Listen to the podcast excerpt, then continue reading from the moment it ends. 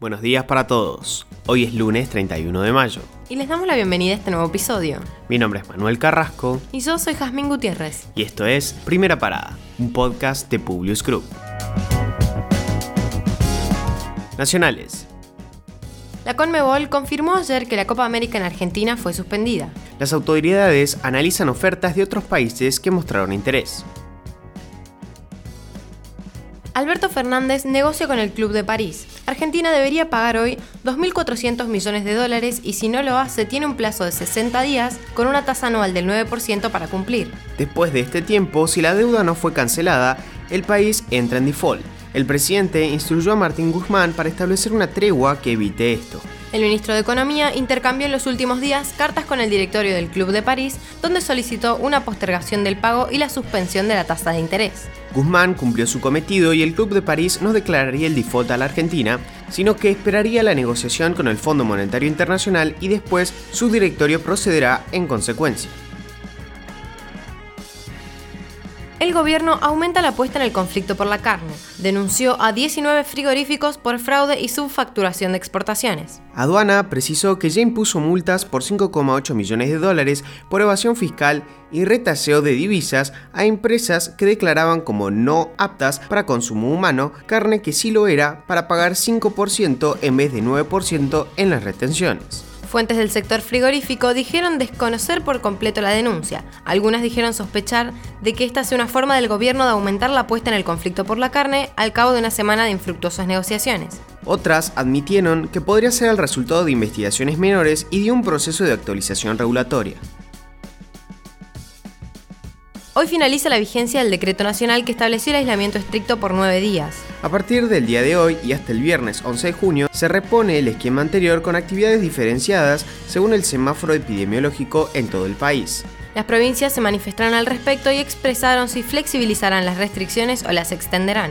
Dicho esto, te vamos a dejar en la descripción un link para conocer cómo serán las restricciones en cada provincia. El Financial Times, una de las publicaciones más influyentes en los círculos económicos y financieros globales, dedicó un extenso artículo a las promesas fallidas de Alberto Fernández con las vacunas, incluido el caso Pfizer, y el enojo que provocan en la población y el daño que le hacen a una economía las nuevas restricciones que impulsó el gobierno para contener el avance de la pandemia. Internacionales.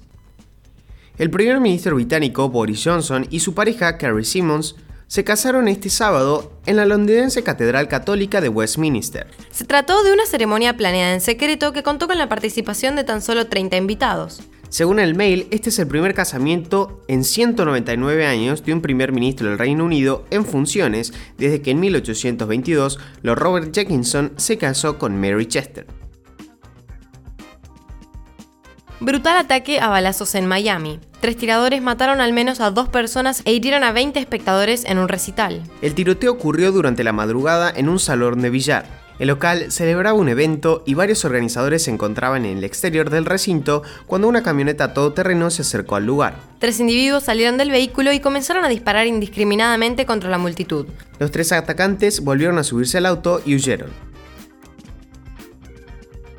El rover Curiosity de la NASA capta nubes inusuales en Marte que brillan por la noche. La NASA publicó este sábado un total de 21 fotografías adaptadas para el ojo humano que fueron tomadas por el aparato en marzo. Las nubes fueron catalogadas como noctilucentes, ya que sus cristales de hielo captan la luz menguante del sol y así resplandecen más mientras el cielo se oscurece. Si te resultó interesante, te recomendamos que busques las fotos en internet y te sorprendas.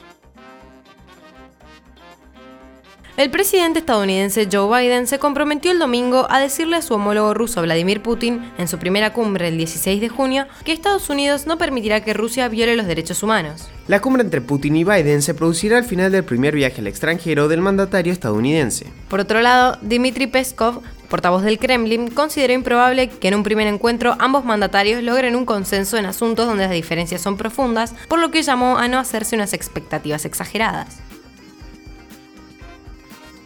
Una investigación ha sacado a la luz los restos de 215 niños en una fosa común de un colegio canadiense cerrado en 1978 y levantado para facilitar la integración de la población indígena. Este tipo de escuelas se crearon en los siglos XIX y XX para asimilar de forma forzosa a los jóvenes indígenas y estaban financiadas por el Estado y gestionadas por organizaciones religiosas. La de Camp Loops era la más grande del país, abierta en 1890 bajo una administración católica y acogía unos 500 estudiantes en su momento álgido en la década de 1950. En 1969, el gobierno federal asumió su gestión y la convirtió en residencia estudiantil y así funcionó hasta su cierre en 1978.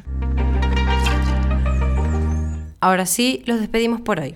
Gracias por escucharnos. Compartí este episodio con tus amigos. Esperamos tus sugerencias en nuestro Instagram, pulius.com.ar o en nuestro Twitter, pulius-group. Los esperamos mañana en un próximo episodio de Primera Parada. Que tengan un muy buen día.